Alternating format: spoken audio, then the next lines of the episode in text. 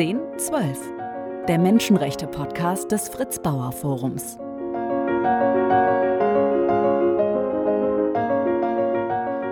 Heute mit einer Gesprächspartnerin, die als Journalistin und Autorin viele Länder der Welt kennt, intensiv zu islamischen Lebenswelten arbeitet und gearbeitet hat und für ihre Arbeit auch immer wieder ausgezeichnet wurde. In ihren Büchern packt sie zum Teil sehr schwere Themen an, zuletzt das Holocaust-Gedächtnis. Herzlich willkommen, Charlotte Wiedemann. Guten Tag, Herr Bersworth.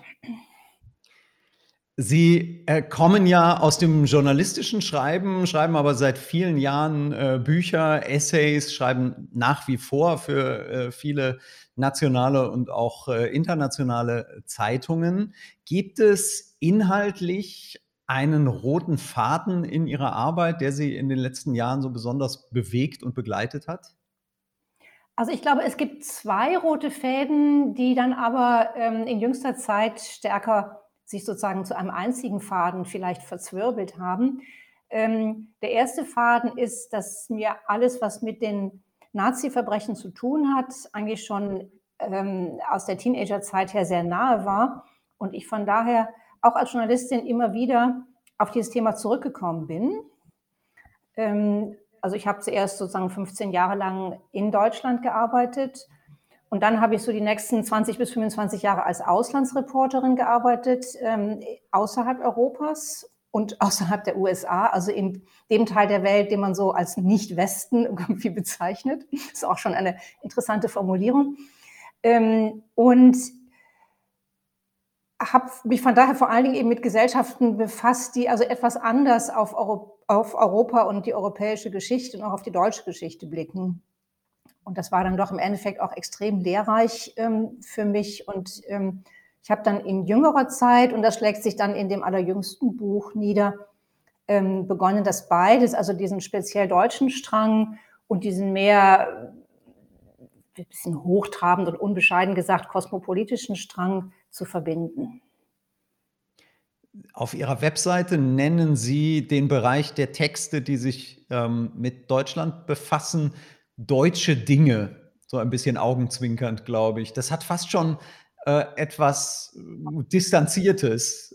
Haben diese vielen Reisen auch Ihren Blick auf Deutschland, hat auch das Arbeiten im Ausland den Blick auf Deutschland äh, dahingehend verändert? Ja, den Blick hat es auf jeden Fall verändert. Trotzdem würde ich eigentlich ähm, den Ausdruck distanziert, den Sie verwandt haben, nicht so ganz teilen, denn also gerade wenn man eben sehr stark von dieser deutschen Geschichte und speziell den NS-Verbrechen geprägt ist, ähm, dann schafft man es ja sogar leider, kann ich sagen, eigentlich nie wirklich eine Distanz davon zu bekommen.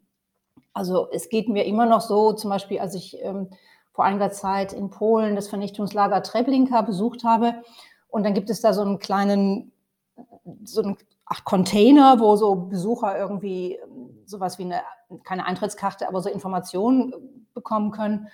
Und dann wurde ich gefragt, in welcher Sprache. Und ich sah genau durch das kleine Fenster, sah ich, dass die dort auch so einen deutschen Flyer liegen hatten. Und ich habe so automatisch, habe ich gesagt, Englisch. Das ist was mhm. ganz Typisches, was zeigt irgendwie, dass da immer noch so eine Art von Charme irgendwo ist. Natürlich gerade an solchen Orten, die mit der Shoah zu tun haben. Äh, und die man, glaube ich, auch nicht los wird. Also ich bin jetzt 67 und wenn ich die bisher nicht losgeworden bin, wird die wahrscheinlich auch immer bei mir bleiben. Sie haben diesen Themenkomplex sehr viel größer gefasst, auch zum Thema Ihres aktuellen Buches gemacht. Den Schmerz der anderen begreifen heißt. Es ist vor ja, ein paar Monaten, eher ein paar Wochen äh, erschienen, also relativ frisch im äh, Verlag Propylen. Und ähm, da gibt es eine spannende Frage auf dem Klappentext, nämlich welche Opfer sind uns nahe, welche bleiben fern und stumm. Ich fange jetzt mal bei dem an, was Sie beschrieben haben aus diesem kleinen ähm, Kartenverkaufscontainer. Kann man es sich so einfach machen zu sagen, die, die Opfer sind uns näher, an denen wir Deutsche Mitschuld tragen in irgendeiner Form und die anderen sind eben weiter weg oder würden Sie da noch eine andere Unterscheidung machen? Naja, also ich habe mich ziemlich viel damit beschäftigt, ähm, wie eigentlich Empathie funktioniert und wie wir Empathie auch verteilen. Und ähm, wenn man jetzt von den Deutschen als Ganzes spricht und jetzt nicht so sehr individuell, dann hat natürlich Deutschland sehr, sehr lange gebraucht, um ähm, die Judenvernichtung überhaupt als solche anzuerkennen. Und es hat dann ja verschiedene Stufen von, von äh, Verleugnung und allmählichem Annähern und so weiter gegeben. Und ähm, ich glaube, heute ist man zum Teil da angekommen, ähm, dass es sogar so eine Art Identifikation zum Teil mit den jüdischen Opfern gibt, aber dann eben auch nur mit den jüdischen. Da kommen wir vielleicht gleich noch drauf. Ähm, was starke Züge auch so der Selbstentlastung, glaube ich, hat. Also das ist, glaube ich, ein sehr psychologischer Prozess, der da nach wie vor ähm, in Deutschland im Gange ist, trotz der äh, doch schon beträchtlichen Zeitspanne, die jetzt vergangen ist seit dem Ende ähm, der Nazi-Herrschaft. Und ich sehe schon eigentlich, dass es so ein Empathiegefälle gibt, ähm, ganz, ganz offensichtlich zwischen jetzt ähm, Opfern von Nazi-Verbrechen und insbesondere äh, des Holocaust und auf der anderen Seite kolonialen Opfern. Aber ich sehe auch ein Empathiegefälle innerhalb derer, die man als Opfer der Nazizeit bezeichnen kann. Sie sind ja, bevor wir auf diese Themen kommen, in diesem Buch genau dieser Frage nachgegangen, ähm, welche Empathien wie verteilt werden und wie, wie es auch dazu kommt, dass es ja fast so ein, eine, ein, ein Ranking der Bedeutung verschiedener äh, Verbrechen gibt, sicherlich auch aus verschiedenen Ländern dann ganz unterschiedlich gestaltet. Äh, Im Deutschlandfunk hat man das, das fand ich sehr schön, ein vorsichtiges, fragendes Buch genannt. Aber wenn Sie uns vielleicht noch mal kurz erzählen können, wie ist es überhaupt zu diesem Buch gekommen? Denn Sie packen da ja wirklich extrem große Fragen an. Da gehört auch eine Menge Mut dazu, oder? Also ich hatte mir eigentlich schon ähm, vor einigen Jahren, vielleicht etwa fünf Jahren, überlegt, ein entsprechendes Buch anzupacken. Und damals habe ich es aber noch nicht gemacht. Und das war auch vielleicht ganz gut, weil mein eigener Prozess ähm, des Erkennens irgendwie bestimmter Dinge auch, glaube ich, damals noch nicht so weit war, dass es wirklich ein, glaube ich, für mich zufriedenstellendes Buch geworden wäre. Ähm, es gab ja eine Reihe von Etappen jetzt innerhalb der deutschen Debatte, ähm, wo es öfters leider zu dem Phänomen kam, dass immer wenn sich jemand von außerhalb Deutschlands eingemischt hat in sozusagen die deutschen Dinge, dass es dann zu eher hässlichen, feindseligen Debatten kam. Das fing ja eigentlich dann an mit dem ähm, kamerunischen Philosophen Achille Mbembe und ging dann aber auch weiter. Und insgesamt hat mich schon die Debatte an der ich mich auch teilweise beteiligt habe, aber sie hat mich dann doch überwiegend ähm, frustriert, zum Teil auch sogar abgestoßen, weil ich fand, dass der Ton der Feindseligkeit und auch so eine sowas Binäres, es gibt nur das Entweder-Oder, ähm, äh, dass das eigentlich dem, worüber man sprach, also dem massenhaften Leid, eigentlich überhaupt nicht angemessen war. Und mhm. ich habe dann gedacht, eigentlich muss man einen ganz anderen Zugang finden und ich habe dann auch den gewählt, der mir, glaube ich, entspricht, nämlich eine Mischung aus ähm, ähm, persönlicher Reflexion, zum Teil auch so ein bisschen was wie Reisetagebuch und Essay über ethische Fragen. Und man kann vielleicht so sagen, ich habe eigentlich versucht, diese ganze große Debatte eigentlich auf so ethische Fragen wiederzubringen und und ein bisschen wegzukommen von dem, was Historiker öfter diskutieren, nämlich so acht strukturelle Fragen. Also wie hängen wie hing der Kolonialismus möglicherweise strukturell eben mit dem Genozid, den es eben, was man heute Namibia, was heute Namibia heißt, Anfang des 20. Jahrhunderts gegeben hat. Und, aber ich denke mal, das sind Fragen, wo tatsächlich eigentlich nur sehr, sehr wenige mitreden können, denn das können eigentlich nur also kundig können darüber eigentlich nur Leute sprechen, die sowohl äh, den Holocaust und die Geschichte sehr gut kennen, als auch die Kolonialgeschichte. Und das ist selbst, also selbst in der Zunft der Historiker sind es nicht so viele. Und in den Feuilletons äh, der Republik, die sich sehr gerne in diese Debatten gestürzt haben, ähm, glaube ich, herrscht eine große Unkundigkeit vor, um das höflich zu formulieren, was diese Fragen angeht. Und was sind die, die ethischen Fragen, auf die Sie dann gestoßen sind? Also was sind die, die wichtigsten Fragen, die Sie sich gestellt haben, die Sie vielleicht auch beantworten konnten in dem Buch?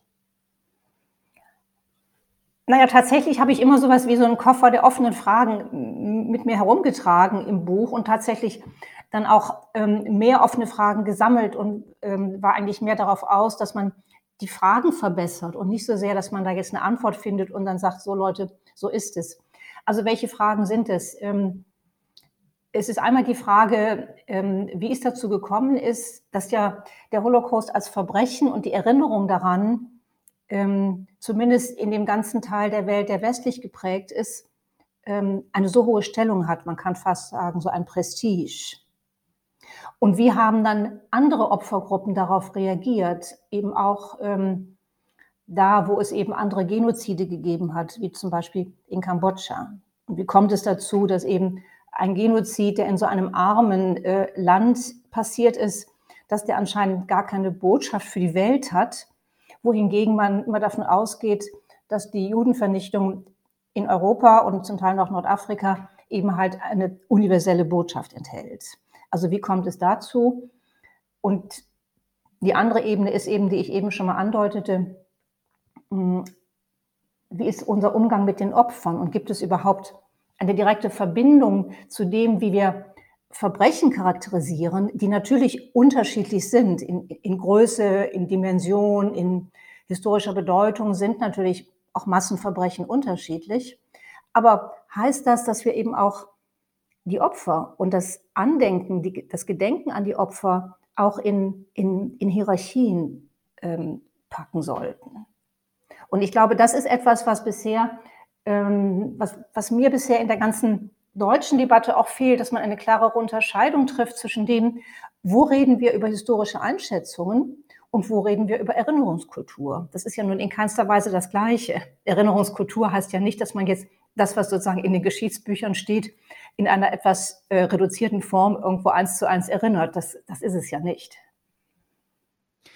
Wir haben ja aus der Erinnerung an den Holocaust auch eine wahnsinnig gründliche deutsche Sache irgendwie gemacht. Ich kann keinen Abend durch das Fernsehprogramm äh, schalten, ohne auf äh, mindestens einem Sender Schwarz-Weiß-Bilder äh, aus dem Zweiten Weltkrieg zu finden, mit welcher thematischen Ausrichtung an diesem Tag dann, dann auch immer. Und gleichzeitig habe ich auch so das Gefühl, dass, dass wir Deutschen manchmal auch sehr darauf achten, dass, dass wir aber diejenigen sind, die jetzt entscheiden, dass wir uns schuldig fühlen und auch, die, auch den, den Opfern so eine gewisse Rolle zuweisen. Ähm, würden Sie das, würden Sie das unterstreichen, unterschreiben oder sehen Sie das anders? Ich habe manchmal das Gefühl, dass wir auch so eine Erwartung haben, als wir als Gesellschaft, ähm, nicht nur um welche Opfer es dann geht, auch da gibt es ja eine Hierarchie, sprechen wir gleich noch drüber, sondern auch, wie die sich zu verhalten haben und wie die unseren, äh, unseren Umgang mit dieser Schuld zu akzeptieren haben. Ja, das ist schon so. Also auf der einen Seite muss man, glaube ich, sehen, dass das historische Wissen unter Deutschen über diese Zeit nicht besonders groß ist. Das ist etwas, das ist eigentlich erstaunlich. Also die ganze Erinnerungskultur hat überhaupt nicht dazu geführt, ähm, dass die Leute tatsächlich viel wissen und vor allen Dingen wissen sie wenig über ihre eigenen Familien. Mhm. Es herrscht heute, also in Umfragen äußern ähm, 30 Prozent der Deutschen die Annahme, dass in der eigenen Familie seien entweder Opfer gewesen oder Menschen, die Opfern, speziell jüdischen Opfern, entweder geholfen haben oder helfen wollten. 30 Prozent. Und die tatsächliche historische Zahl von Deutschen, die eben jüdischen Opfern geholfen haben, ist 0,3 Prozent. Mhm. Also die Hilfe, die sozusagen unsere Vorfahren Jude, Juden geleistet haben sollen, die wird hundertfach überschätzt. Und ähm, es hat sich erstaunlicherweise auch wieder eine Vorstellung eingenistet, die ähnelt dem, wie es sie schon mal in den 50er Jahren äh, in Westdeutschland in der Adenauer Zeit gab, nämlich dass man gesagt hat, na ja, es haben ja eigentlich nur wenige davon gewusst.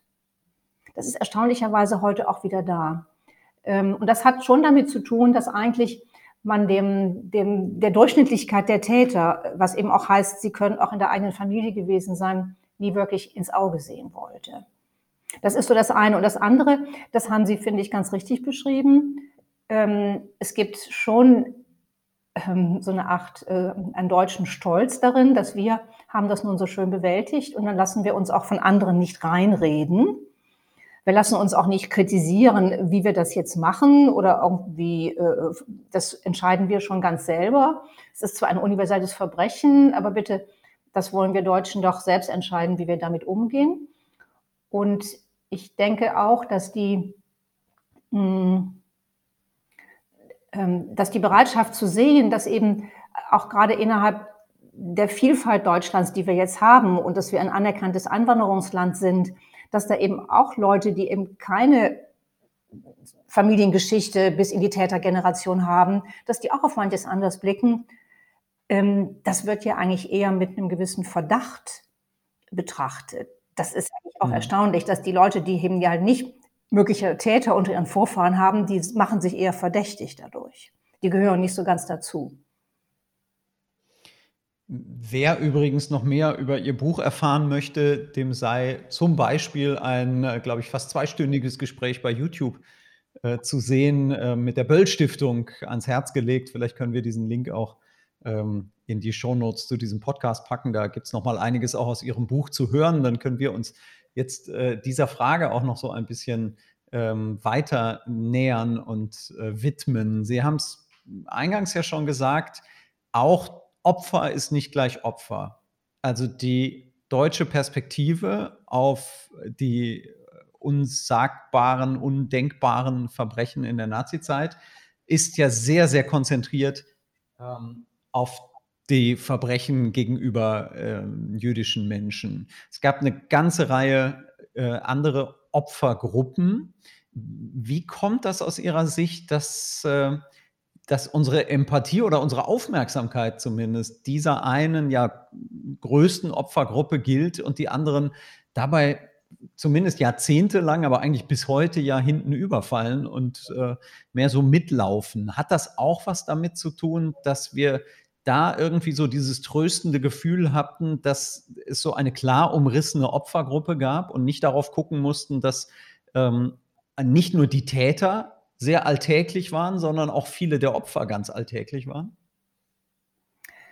Naja, ähm, ich glaube, das war ja eigentlich ein Prozess, der in vielen Stufen abgelaufen ist. Und ähm, es hat ja durchaus gerade in den 80er Jahren sowohl in Ost- wie in Westdeutschland, ähm, also in Westdeutschland wie in der DDR, hat es ja Gruppen gegeben, die von der Basis her angefangen haben, sozusagen lokale Geschichte aufzuarbeiten. Und da ging es ja keineswegs nur um jüdische Opfer, sondern da ging es um verschiedenste Arten von, von Verfolgung, von Tod, von Zwangsarbeit. Mm. Und letztendlich hat es dann ja mit diesem sogenannten Historikerstreit in den 80er Jahren, ähm, als es darum ging, ob jetzt ähm, wie der Vergleich mit stalinistischen Verbrechen ausfällt und ob möglicherweise eben sogar ähm, die NS-Verbrechen nur eine Antwort auf äh, sogenannte asiatische Taten, also Stalins Verbrechen waren, ähm, ist man dann ja zu dem Punkt gekommen, nein, äh, es war ein singuläres Verbrechen.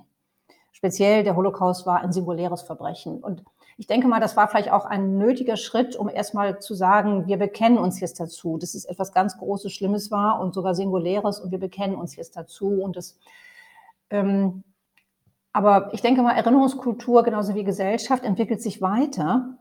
Und dieses Bestehen auf der Singularität und damit dieses Herausheben auch der jüdischen Opfer gegenüber allen anderen, ähm, angefangen eben auch mit, mit Roma und Sinti, die von den Nazis ganz ähnlich behandelt wurden, auch als eine Rasse, die es auszulöschen gilt, eine sogenannte Rasse. Ähm, also dieses Herausheben ähm, der Judenvernichtung als eben singulär ähm, hat eben auch zu einer Reihe von Problemen geführt und unter anderem eben zu Opferhierarchien. Aber ich glaube, man muss sehen, dass es ja sogar diese ungleiche Empathieverteilung sogar jetzt gegenüber verschiedenen jüdischen Opfergruppen auch gibt. Also eigentlich wird immer sehr viel, wird über die westeuropäischen jüdischen Opfer, die Schriftsteller, Wissenschaftler und so gesprochen. Und schon das große osteuropäische Judentum ist uns irgendwo ferner, äh, wird hier eigentlich weniger vermisst. Und dann sind die Roma und Sinti so, sind dann sozusagen die gänzlich unvermissten Opfer, die nicht zufällig dann auch heute in Europa die am meisten diskriminierte Minderheit ähm, darstellen. Ist denn diese Hierarchie der Opfer etwas, was wir ausschließlich auf der Täterseite finden? Oder findet sich das auf der Seite der Opfer auch? Also man muss ja immer sehr, sehr vorsichtig sein, zu, zu formulieren, aber gibt es da ähm, auch eine, eine Abstufung von, äh, von dem eigenen Empfinden als Opfer, uns, uns als Gemeinschaft der so und so ähm, abgegrenzten Opfer hat es anders getroffen als andere? Oder äh, was haben Sie da gefunden in Ihrer Arbeit? Ja, es gibt ja eigentlich schon seit vielen Jahren eine Debatte, ähm, ob man als Konsequenz aus dem Holocaust eigentlich eigentlich sagt, ähm, das ist ein universalistisches, eine universalistische Konsequenz im Sinne von nie wieder, nie wieder darf so etwas irgendjemandem geschehen. Oder ob man es vor allem eben als ein Verbrechen gegen Juden betrachtet, woraus Juden Konsequenzen ziehen. Und dann heißt es nie wieder wir. Und ähm, erstmal kann man ja sagen, dass auf Anhieb beide äh, Sichtweisen äh, legitim erscheinen und eine Konsequenz der zweiten Sichtweise, also unbedingte Sicherheit für Juden, ist die Gründung des Staates Israel gewesen. Und man muss aber sehen, dass ja auch heute, wir sehen das eben auch zum Teil bei jüdischen Stimmen in Deutschland, ähm, da unterschiedlich argumentiert wird und es zum Teil sogar sehr scharfe Auseinandersetzungen gibt, gerade auch mit Stimmen, die sich eher als, als pro-israelisch verstehen oder auch direkt aus Israel kommen oder in Israel sind und anderen Stimmen, die man als diasporisch jüdisch bezeichnen könnte. Und die sagen, ähm, Juden stellen sich eigentlich auf die Seite anderer Marginalisierter. Und darum wollen wir auch nicht so einen großen Unterschied zwischen Antisemitismus und Rassismus machen, weil es letztendlich aus, aus der Tätersicht keine große Rolle spielt und darum sollten auch die, die potenziellen Opfer beieinander stehen.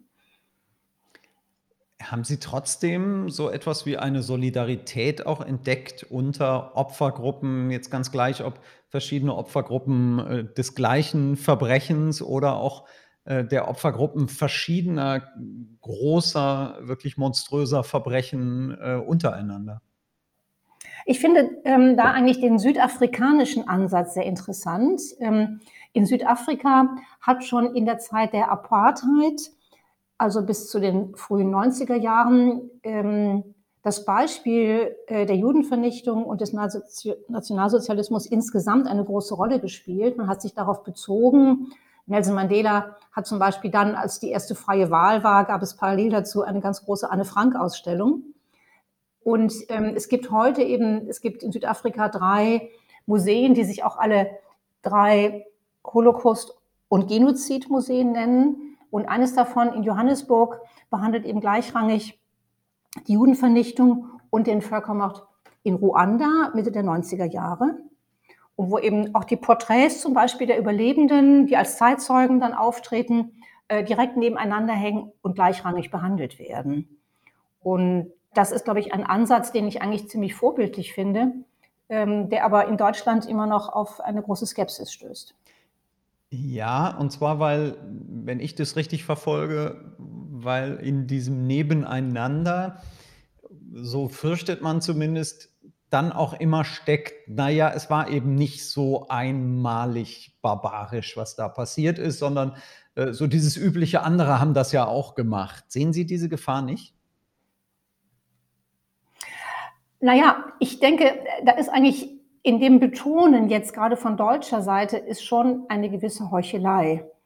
Denn eigentlich muss man ja sehen, dass wir, also als Deutschland, wir haben ja eigentlich für ein Verbrechen, was wir so gerne als singulär und beschreiben, sehr wenig bezahlt. Das mhm. liegt einfach daran, dass äh, speziell eben auch Westdeutschland dann den Vorteil hatte, äh, dass, dass es im, im Kalten Krieg ähm, gebraucht wurde. Ja. Und äh, dass von daher eigentlich ähm, wir mit einigen finanziellen Gesten, muss man letztendlich sagen, davongekommen sind. Und auch die Frage, was zum Beispiel den Juden insgesamt geraubt wurde, ähm, ist bis heute eigentlich jedenfalls von offizieller Seite nie wirklich gegengerechnet worden gegen das, was dann so übertrieben Wiedergutmachung genannt wird. Und ähm, auch die Frage, ähm, welche Überlebenden wir immer als besonders wertvolle Zeitzeugen angesehen haben. Wir haben zum Beispiel, Deutschland hat zum Beispiel Überlebende, die eigentlich weiterhin eher ähm, unversöhnlich mit Deutschland umgehen und auch sogar Rachegefühle haben, völlig verständliche und berechtigte Rachegefühle. Das hat man eigentlich nie als, als ein ähm, empfehlenswertes Bild von Überlebenden hier zugelassen, sondern mhm. man hat eigentlich immer die genommen, die sozusagen versöhnlich und versöhnend äh, mit uns umgehen und man hat dann immer vom Wunder der Versöhnung sprechen können. Und dass viele äh, der Überlebenden Deutschland, deutschen Boden nie wieder haben betreten wollen äh, und ihre Kinder das zum Teil bis heute nicht tun. Darüber spricht man lieber nicht. Deshalb, also ich erzähle das so, weil ich denke, in diesem Bestehen auf der Singularität und gleichzeitig der Tatsache, dass ja so wenig aus der Singularität eigentlich gefolgt ist, ähm, da sehe ich dann schon eine gewisse Heuchelei.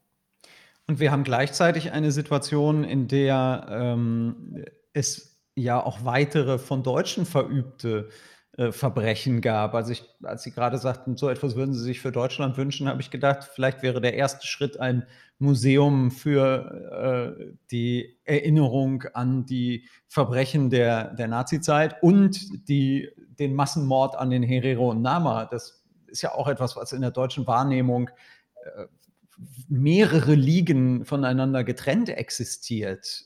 Ist das auch ähm, so eine Hierarchie, die Sie gefunden haben und, und worin liegt der Grund dafür? Warum beschäftigen wir uns mit dem einen so und blenden das andere so völlig aus? Bis auf im Moment große Diskussionen über äh, Kunst und äh, geraubte Gegenstände, die sicherlich auch ganz wichtig ist, die aber ja einen, einen ganz anderen Umfang hat, so wie sie stattfindet, als die Beschäftigung mit der Nazizeit. Ich glaube, die Unterschiede im Blick auf verschiedene Opfergruppen haben sehr viel damit zu tun, was für ein Menschenbild wir haben von den Leuten, die eben die Nachfahren dieser Opfer sind. Mhm. Ähm, also Sie haben äh, Namibia, Herero und Nama erwähnt. Ich habe mich etwas stärker beschäftigt mit ähm, dem Krieg, der in der deutschen Kolonie Ostafrika, das heutige Tansania, stattgefunden hat. Und ich habe mich gefragt, warum ähm, haben Deutsche so großen Respekt für den verzweifelten Aufstand der Juden im Warschauer Ghetto? Und warum gibt es so wenig Respekt für einen gleichfalls sehr verzweifelt ähm, geführten Freiheitskampf im, in der damaligen Kolonie ähm, Deutsch-Ostafrika, der ungefähr 200.000 Menschen letztendlich zum Opfer gefallen sind. 200.000 Afrikaner und eine Handvoll Deutscher. Mhm. Ähm, und ich bin dahin gekommen, dass letztendlich das Menschenbild, ähm, also das Bild, was Deutsche von Juden haben, hat sich zum Glück, zum großen Glück natürlich seit der Nazizeit bis heute radikal verändert. Aber das Bild, ähm, was viele Deutsche von Afrikanern haben, hat sich seit der Kolonialzeit, also sagen wir Anfang des 20. Jahrhunderts bis heute, nicht so sehr geändert. Und deshalb ist eigentlich ein verzweifelter Freiheitskampf, der von Afrikanern geführt worden ist, mit so großen Opfern, löst eben nicht den Respekt oder auch die Empathie oder die Bewunderung aus, den wir dann zugleich irgendwie gerne zeigen, äh, wenn es um den Aufstand im Warschauer Ghetto geht. Das hat sehr viel mit dem Menschenbild zu tun und mit der eben nicht vorhandenen Gleichheit. Ähm, wir können nach wie vor Menschen nicht wirklich als gleich denken. Und danach verteilen wir auch Empathie. Hm. Gibt es eine, eine Lösung dafür? Gibt es eine, oder haben Sie eine, eine Wunschvorstellung, wie sich Erinnerungskultur verändern könnte und auch öffnen könnte für, für andere ähm, große Verbrechen, ohne dass äh, der Holocaust dadurch in irgendeiner Form äh, kleiner gemacht wird? Ich denke, das ist eigentlich schon der Fall. Also ich denke, ähm, Erinnerungskultur ist ein ständiger Prozess von Veränderungen. Nur ist es dann immer so wie, wie bei Veränderungen, nur wenn es sozusagen besondere Stufen erreicht hat, dann sagen plötzlich alle, hups, da hat sich ja was verändert. Aber eigentlich sind wir in einem ständigen Prozess der Veränderung, ähm, was nicht nur mit der vergehenden Zeit, also der, der länger zurückliegenden äh, Zeitspanne der Verbrechen zu tun hat, sondern auch damit, dass sich die Gesellschaft verändert und dass natürlich Deutschland heute auch in einem ungleich stärkeren Austausch mit anderen Teilen der Welt steht, ähm, als es, sagen wir mal, vor 40 Jahren der Fall war. Und von daher denke ich, äh, ich sehe das auch daran, wie äh, welche unterschiedlichen Gruppen auf mein Buch reagieren, mich einladen jetzt für den Herbst und so, dass ich in sehr unterschiedlichen Zusammenhängen ähm, über meine Vorstellungen sprechen werde. Daran sehe ich, dass es eigentlich schon in der deutschen Gesellschaft auch eine ziemliche Bereitschaft gibt, sich mit anderen historischen Gedächtnissen heute zu beschäftigen und ähm, auch mal etwas von dem sehr deutschen Blick auf die eigene Geschichte und auf die europäische Geschichte vielleicht wegzukommen. Das muss ja nicht unbedingt gleich in der Mehrheit der Gesellschaft sein, ist es sicherlich noch nicht. Aber ich denke mal, die, die Minderheiten, die anfangen, anders nachzudenken, die sind größer, als es sich äh, zum Beispiel jetzt in den Feuilletons und in anderen Formen von, öffentlich, von veröffentlichter Meinung widerspiegelt. Sie gehen ähm, so ein bisschen auf, auf Lesereise. Also es gibt viele Termine, wo Sie Ihr Buch vorstellen, wo Sie auch aus Ihrem Buch lesen.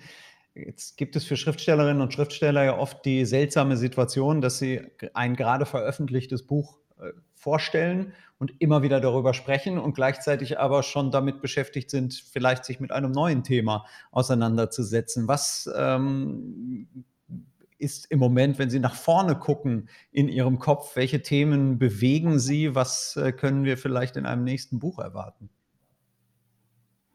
Was mich im Augenblick beschäftigt, ist etwas, was nur ganz kurz angesprochen worden ist in diesem Buch, nämlich ähm, das betrifft jetzt das Verhältnis äh, Israel-Palästina und Deutschland ähm, und die Frage, inwieweit die Vertreibung der Palästinenser bei der Staatsgründung Israels 1948, inwieweit das nicht etwas ist, was eigentlich auch in die deutsche Erinnerungskultur hineingehört.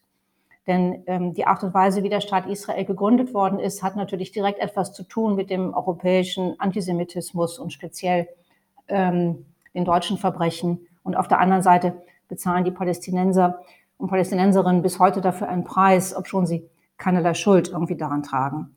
Ähm, also ich fahre mit dem Buch auch ähm, in einigen Wochen nach Israel und werde dort mit israelischen, palästinensischen Wissenschaftlern irgendwie diese Frage diskutieren, also öffentlich diskutieren. Und ähm, es könnte durchaus etwas sein, woran ich dann gerne noch weiterarbeiten möchte, weil ich denke, dass da auch so eine Art Dreiecksgespräch, also im Dreieck Israel, Israelis, Palästinenser, Deutsche, etwas wäre, wo wir wirklich weiterkommen müssen und äh, wofür es sogar früher schon mal Ansätze gegeben hat, die aber leider heute in so einer zunehmend doch auch feindseligen Atmosphäre äh, kaum noch erinnert werden. Dann können wir gespannt sein auf ein mögliches nächstes Buch. Bis dahin sei allen äh, Hörerinnen und Hörern ihr aktuelles Buch nochmal ans Herz gelegt. Den Schmerz der anderen begreifen heißt es, ist äh, natürlich äh, online, aber auch im gut sortierten Buchhandel vor Ort erhältlich. Sie sind damit demnächst viel unterwegs. Dabei wünsche ich gute Gespräche und bedanke mich für dieses hier. Charlotte Wiedemann, schön, dass Sie bei uns im Podcast waren. Ich danke Ihnen. Tschüss. 1012, der Menschenrechte-Podcast des Fritz Bauer Forums. Mehr Informationen zu unserer Arbeit unter fritz-bauer-forum.de.